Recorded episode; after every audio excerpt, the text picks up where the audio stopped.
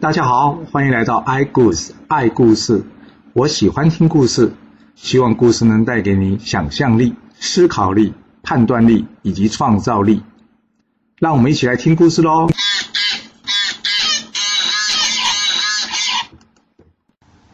上次我们说到呢，树雕领命去攻蔡国啊，蔡国马上派出使者，送出了一大堆的金银珠宝给这树雕。这树雕告诉使者：“我今天就是奉命要攻下蔡国，不可能接受你们礼物的。”这使者呢，告诉树雕：“我们家主公没有要你放弃攻城啊，只是能不能缓个几天，让我们有机会撤退啊？”树雕一听，大笑着说：“哈，算你们识相。我们这一次呢，会同七路诸侯前来，目的就是要来攻打楚国的。若不先攻下你蔡国，我们要怎么通过啊？”所以说呢，你要我放弃攻打你们是不可能的。不过呢，给你们一点点时间撤退，那倒是没问题的。嗯，这些财物既然不是要我放弃攻打，那我就先收下了。别说我没给你们机会，你们快逃吧。这使者呢，回报蔡国国君，蔡国国君一听，大吃一惊，哈，这次是要灭我蔡国啊！所以呢，赶紧带着家人呢，逃往楚国。这蔡国国君一逃呢，树雕便顺利的攻下蔡国了。他开心的回去向齐桓公领功啊。齐桓公万万没想到，这假蔡攻楚的大计会因为这树雕贪图这一车财物，出现了关键性的变化。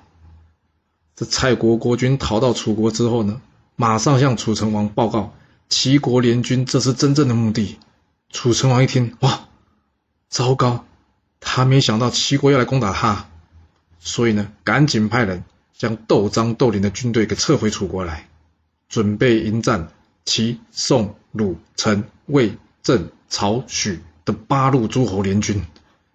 齐桓公原先以为自己能神不知鬼不觉的大军袭楚啊，没想到军队才刚刚到了楚国边境，却看到一个人穿着整齐，在一旁行礼问道：“请问？”是齐桓公的大军吗？我是楚国大夫屈完，在这里等候多时啊。齐桓公一听，大吃一惊，怎么会？楚国怎么会知道我们要来呢？管仲说：“嗯，一定是有人走漏消息了。”齐桓公问：“那现在要怎么办？”管仲说：“别担心，楚国派大臣来，一定有个说法的。我来去会会他们吧。”搞不好可以当面斥责他，这样就可以不战而让楚国臣服了。齐桓公说：“好，仲父，就你先过去看看状况吧。”管仲上前与这个屈完互相行礼之后，屈完开口问了：“他说，我们楚国与齐国向来河水不犯井水，今天齐国大军前来，不知道什么事啊？”管仲说：“我们家主公受周天子任命为方伯。”对于不尊重王室以及不遵守规矩的诸侯，可以直接讨伐。你楚国依照规定，每年要进贡包茅给周天子，请问你们多久没纳贡了？这包茅是什么？这包茅呢，其实是用来过滤酒的一种茅草，并不是什么很贵重的东西了。不过现在大军来到楚国边境，总得师出有名吧？所以管仲呢，特别拿这事情来责问楚国。管仲接着说了：“除了包茅，这周昭王之前南巡到楚国，结果却葬身在这汉水。我要问你们，这楚国到底是怎么一回事啊？”哇，管仲这会扯太远了，连几百年前周昭王南巡未返这件事都拿出来责问楚国。这屈完说了：“天下没有朝贡周天子那么多，怎么你偏偏就针对我楚国啊？”好，就算你说的有理吧。我们主公知道错了，会补上这贡品包毛，这样可以了吧？至于你问周昭王南巡未返这件事，哎，这个太夸张了吧？几百年前的事，哎，你要真想知道答案，你恐怕要去问汉水的河神吧？这不干我们楚国的事啊。除了这两件事，你还有其他问题吗？要是没有的话，我先回去向我家主公说明，如果他同意我的说法，我们呢就会去贡献包毛到周天子那里。说完，屈完转身驾车离开。屈完离开之后，管仲告诉齐桓公刚刚与屈完对话的内容。接着，他建议齐桓公将军队继续向楚国挺进，以便对楚国形成压力。大军来到汉水，管仲对大家说：“我们先在这里驻扎吧。”各路诸侯觉得很怪啊，大家跑来问管仲：“为什么不渡过汉水啊？大军既然都已经到了，难道还怕与楚国一战吗？”管仲接着跟大家说了：“楚国既然派使者前来，就表示他们已经有防备了。若是我们渡过汉水，势必要与楚国兵戎相见，一旦战事开打，那就得分个胜负。”我们两边都会有损伤，但是若是我们将军队驻扎于此，楚国就无法判断我们是要进兵还是不要进兵。我军人数众多，楚国必然害怕。楚国一旦害怕，一定会再派使者前来求成的。这样，我们以讨伐楚国为由而出兵，而最后楚国也臣服了，不就可以兵不血刃达成我们的目的吗？诸侯们听完之后都觉得哪那么简单、啊？那楚国向来就是顽固又爱面子，怎么可能不战而降嘛？何况现在楚国已经有子文领军了，屯兵在汉水的另外一头，一副看起来就随时准备开战的感觉。那楚国这边是怎么想的呢？楚国这边看到八路诸侯联军，同样驻兵在这汉水的另外一侧，这子文一想啊，管仲是懂得用兵的人，没有十足的把握，不会乱出兵的。但是他们现在为什么驻军在汉水不再前进了呢？一定有什么计谋吧？他告诉楚成王：“这样吧，还是再派人去探探看状况，到时要战还是要和，再决定也不迟。”楚成王说：“那这次要派谁过去呢？”子文说：“再麻烦屈完前去一趟吧。”这屈完说：“啊，我之前已经同意管仲说要共上包茅了，这次。”若是过去要请盟，我还可以过去；但是要过去是主战，我不知道怎么样管仲说明呢。楚成王说：“哎呀，我既然派你去，就是完全相信你嘛。要战要盟，你要按照当时状况自行决定就好了。”说完，屈完再次前往齐军的阵营了。管仲一听到屈完再次前来，他告诉齐桓公：“主公啊，屈完是来请盟的，我们要以礼待之。”齐桓公说：“嗯，好。”这屈完见过齐桓公跟管仲之后，对他们说：“我家大王已经知错了，同意贡献包茅到周天子那。不过希望你能将军队呢退避一舍，一舍就是三十里啊。”齐桓公说：“只要你家主公同意进贡，那有什么问题？”说完，齐国率领八路联军呢向后撤退三十里。楚王一听到啊，联军立即撤退啊，心里想：原来他也害怕我们楚国啊。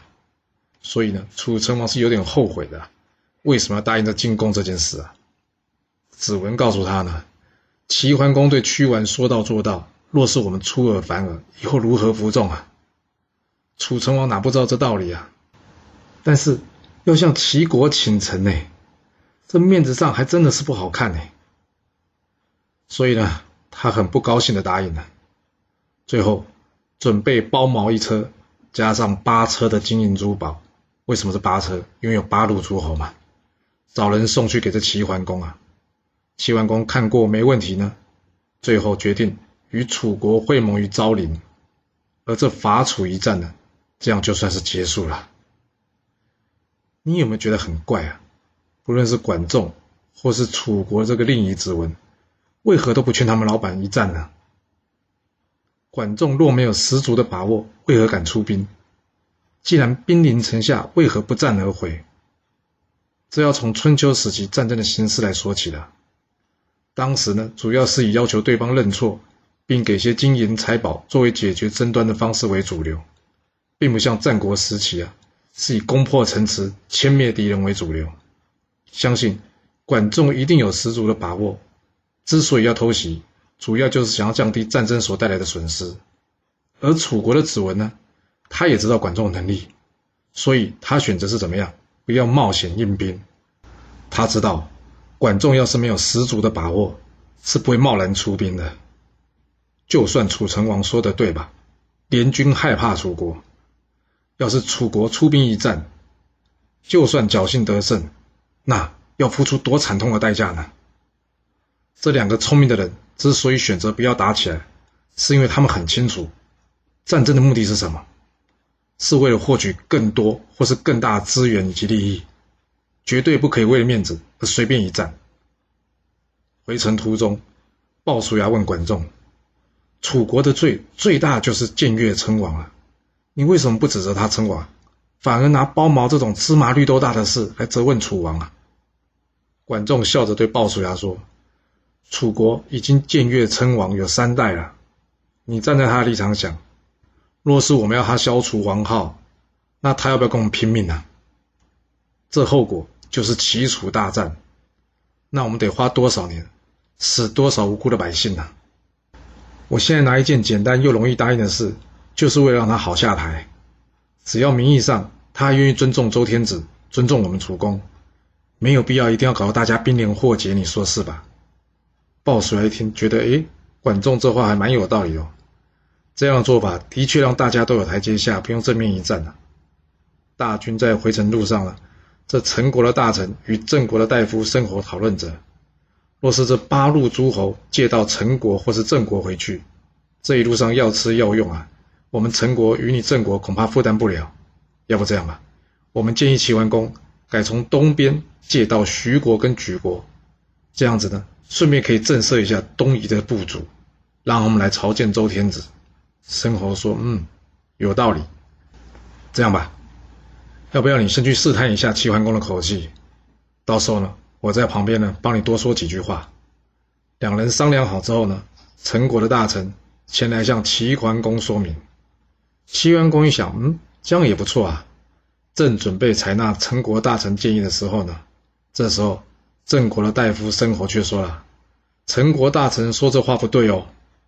这次我们诸侯联军出来已经有一段时间了，大家已经兵疲马困了。若是我们取道东边回去，这时东夷的部族若是不肯臣服，要与我们一战，我们该怎么办呢？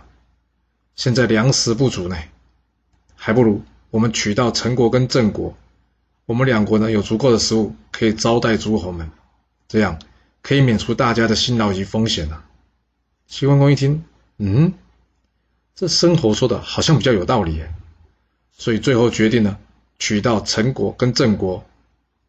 对于这个申侯呢，大方的建议，他叫这个郑文公呢，将郑国虎牢这个地方赏赐给这申侯。郑文公哪敢拒绝齐桓公的建议啊？但齐桓公啊，连郑文公要不要赏赐下属，以及赏赐什么都要管，让郑文公的心里呢，非常的不舒服。回国之后呢，齐桓公命隰朋去向周惠王报告伐楚一事。周惠王突然间收到楚国称臣的消息，哎呀，开心的不得了。他想，哎呀，这真是祖上有灵呐，真的是祖先显灵吗？他要是这么想就糟糕了，因为他根本没搞清楚诸侯之间的状况啊。隰朋向这周天子报告完之后呢，接着他向周天子请示，既然他到了王城嘛，他想代替齐桓公向太子问候一声。这原本是很单纯的打招呼嘛，但是这周惠王却扭扭捏捏的。最后呢，他叫太子正以及王子带一起出来。齐鹏看在眼里觉得很怪了，我只要看太子不是吗？为什么叫王子带一起出来呢？回国之后呢，他详细的向齐桓公报告了。他认为周王室恐怕又要有王位争夺的问题了。这怎么说呢？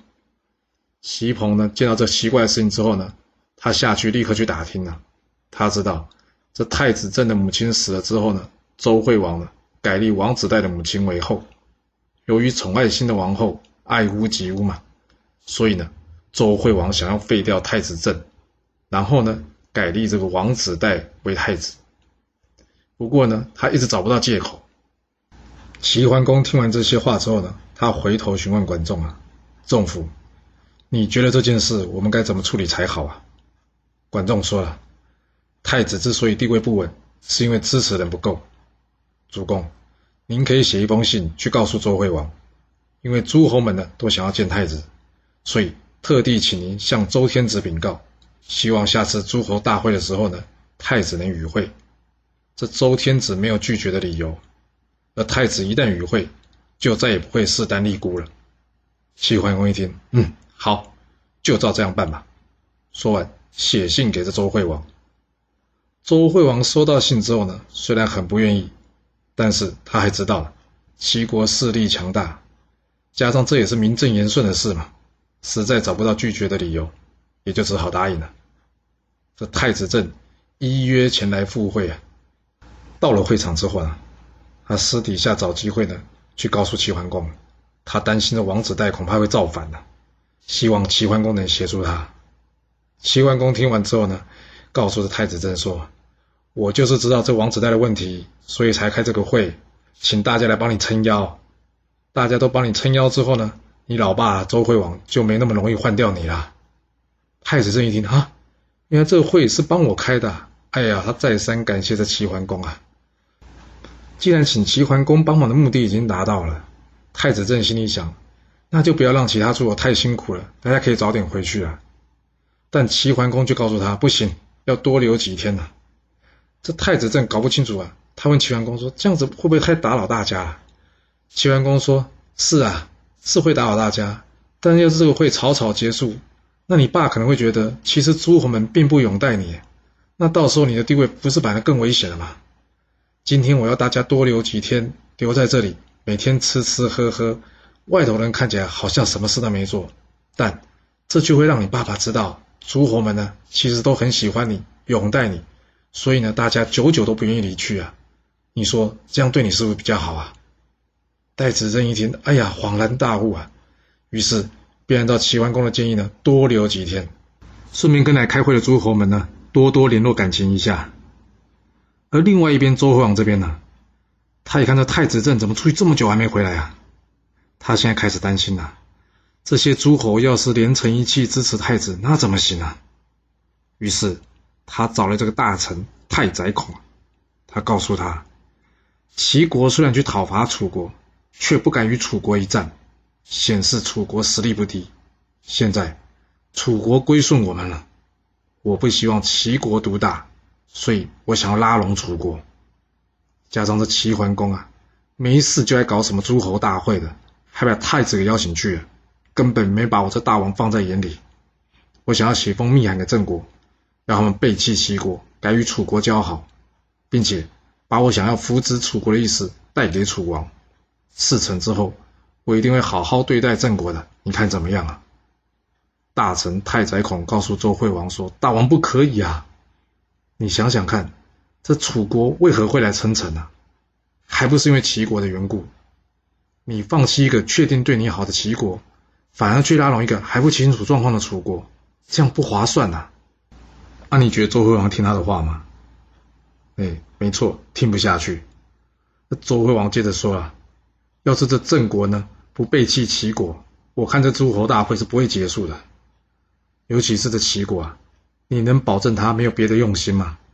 反正这件事就这样定了，你去做就是，别太多意见。下去。”接着，大臣只好照办了。他将周惠王的信呢交给了郑文公。郑文公一看到信的内容啊，非常高兴啊。他想，嗯，我的先祖呢是周王的亲事，辅佐周王。而之前呢，郑立公哎也对王室有功。今天大王这封命函来，表示他相信我。看来我要成为周王的辅佐亲事了。你们说这是不是的值得庆祝啊？一旁的大臣孔叔则建议主公，齐国是因为我们的原因才出兵攻打楚国的。要是我们背弃盟约，那不就没有道义了吗？郑文公说：“哎，这话怎么能这么说呢？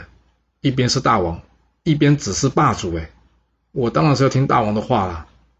加上大王信上写的明白嘛，他不喜欢太子郑，要改立这王子带。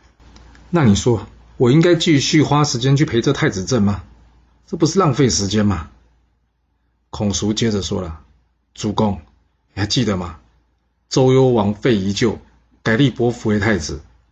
周桓王因为宠爱王子克，最后呢叛变失败，逃往燕国。周庄王宠爱王子颓，那结果呢？这些人名不正言不顺，最后得不到大家的支持，除了搞到自己结束生命，他们有成就任何的事情吗？主公，你要想清楚啊，不要重复五大夫的错误，到时候后悔莫及啊！在一旁，另外一位大臣申侯说话了。他说：“孔叔，你这话不对啊！难道你要我们主公违背大王的命令？你说这太子镇有外部的资源，但是王子带也有内部的势力啊，到底鹿死谁手还很难确定吧？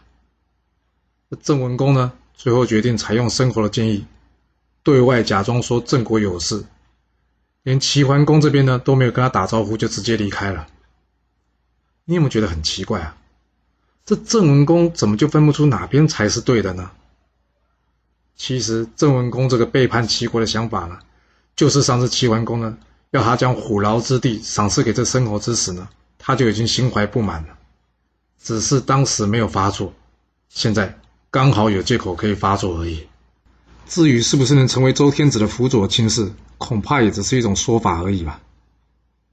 但是他没有搞清楚的是，实力才是决定一切的基础啊！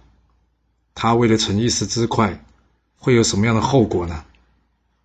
后果就是，齐桓公听到郑文公呢，连招呼都不打就离开了。齐桓公可是气得半死啊！他没想到，这霸主当了这么多年，这次还帮郑国出头，郑国竟然敢这么不给面子，不告而别。今天太子在这。我们就说呢，奉太子的命令去讨伐这郑国。一旁的管仲呢，打断了齐桓公的话，告诉齐桓公说：“主公，一个小国离开影响不大了，而且这结盟的时间已经快到了，我们还是先完成结盟吧。至于这郑国呢，我猜，因为郑国与周天子的地理位置相当的近，一定是周天子那边有人做了什么事情，才让他离开的。我们完成结盟之后，再去处理郑国的问题就好了。”齐桓公说：“好，就听仲父你的，我们先完成会盟吧。但是郑文公这小人呢、我非得给他点教训不可。这郑国背盟一事呢，马上传到楚国楚成王的耳里啊。楚成王呢，赶紧派人私底下去找这申侯，请这申侯私底下运作，要这郑文公呢与楚国结盟。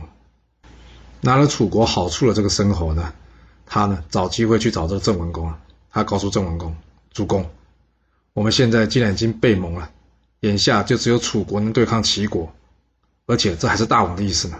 我建议我们要赶紧与楚国结盟，不然我们得罪了齐国，又得罪了楚国，那就不妙了。”郑文公一听，嗯，有道理。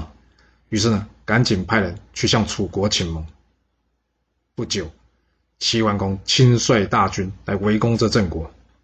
这郑国呢，赶紧派申侯去向楚国求援。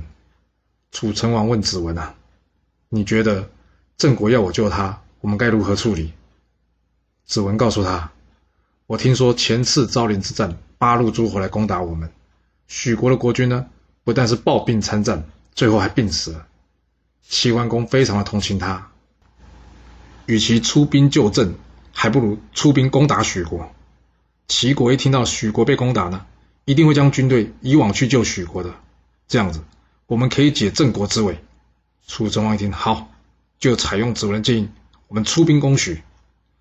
这许国被攻击的消息呢，马上传到齐桓公耳里啊。齐桓公赶紧率领诸侯联军前来救这许国。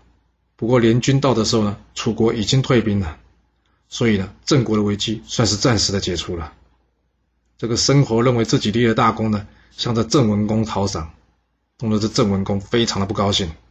郑文公跟他说。上次不是已经有赏给你虎牢之地了吗？上次的奖赏实在太多了，已经可以抵这次的功劳了，所以这次不会有任何奖赏了。隔年，齐国再次领军来攻打这郑国。哦，看来齐桓公真的是有气到了。这之前被申侯摆了一道的陈国大臣啊，写信给这孔叔啊，他告诉他，今天郑国遇到这些事呢，其实都是你们申侯搞出来的。这个申侯呢，拿郑国的物资去送给齐国来做好人，结果呢，自己得到了赏赐，现在还有食髓之味啊，再拿整个郑国呢去献媚给楚国，让你们郑国跟齐国绝交。只是不知道这次申侯呢，从楚国拿到了什么好处。要是不把这个申侯给除掉，我看你们郑国的灾难恐怕是不会停止的。这孔叔呢，将这信呢交给郑文公一看，郑文公原先呢其实已经有点后悔这背弃孟约的事了。看到这信才知道啊，原来申侯之前出卖郑国啊、他叫人去把申侯叫来。申侯来之后，他问申侯啊：“你当初说只有楚国能对抗齐国是吧？现在齐国三天两头来攻打我郑国，我想问你啊，你说的楚国在哪？楚军在哪？”申侯被这突如其来的问吓一跳，他正准备回答，但郑文公完全不给他机会，他叫手下说：“来呀，把这家伙给我拖出去给斩了。”之后，他派孔叔去向齐国解释，今天这一切事情啊，都是申侯造成的。齐桓公知道孔叔是个贤臣啊，他告诉孔叔：“好了，既然郑国已经知道错了，我们就不追究此事了。”于是呢，邀请诸侯会盟。算是对这件事呢画了一个句点。不过郑文公担心呢，他去参加会盟会得罪这个周天子啊，所以这次会盟呢，他改派自己儿子世子华参加。这世子华呢，与他弟弟感情不错，但是却与郑国的大臣们关系非常的不好。这是因为呢，郑文公有很多宠幸的妃子，而这世子华虽然做了世子，但是他总是担心哪天会被废了。其实有这种担心很正常啊。因为当时被废的实在太多了，所以呢，他分别去找这孔叔啊、叔詹来计划，但没想到这两人都劝他：“哎呀，世子，你只要好好做好自己的本分就好了。”另外呢，有一天呢，这大夫师叔啊，看到他的弟弟行为不好，而上前劝谏，没找到弟弟一不高兴呢，就过来跟他嚼舌根，认为这师叔啊实在太嚣张了，认为这个师叔、孔叔还有叔詹啊这三位大臣。掌管郑国大事，将来对郑国恐怕是有害无益啊！哎，这三个人不是在郑国称为三良吗？怎么在他们眼里看来就是坏蛋的嘞？所以呢，他们怎么样，便想要想方法除掉这三人。这已经非常紧张的关系呢，偏偏又遇到这次会盟，因为这次会盟主要目的就是郑国要去跟齐国道歉嘛。那他去道歉很没面子啊，所以这世子华呢根本就不想去。但是叔詹呢，却建议他，这个时候他比较适合的，所以呢，一直催赶他上路，以免呢得罪了齐国。哇，要人家去道歉，这世子华不愿意去，还要被催着去，他这下子真是怎么样，一肚子火了。到了会盟之地啊，他私底下告诉齐桓公，这叔詹、孔叔跟师叔三人在郑国势力浩大，这次郑国呢背叛盟约，根本就是他们三个人的意见。若是齐桓公愿意帮他除掉这三个人，他愿意让郑国永远成为齐国的附庸。齐桓公听到这个话，心里一想：哦，还有这种事啊？你觉得齐桓公会相信他说的话吗？还是齐桓公就算不相信他的话，但是能让郑国成为齐国的附庸，也是一件好事啊？这故事到底会如何的发展呢？我们要到下次才能跟各位说喽。好了，今天先说到这。若是喜欢今天的故事，记得给我五星评价，给我支持，或是点赞、订阅以及分享哦。其实历史就是顶层阶级的生活记录。若能了解他们的思考模式以及作业方式，我们便能有机会改变自己的未来。希望今天的故事能对你有所帮助。谢谢你来听我说故事。我们下次再见喽。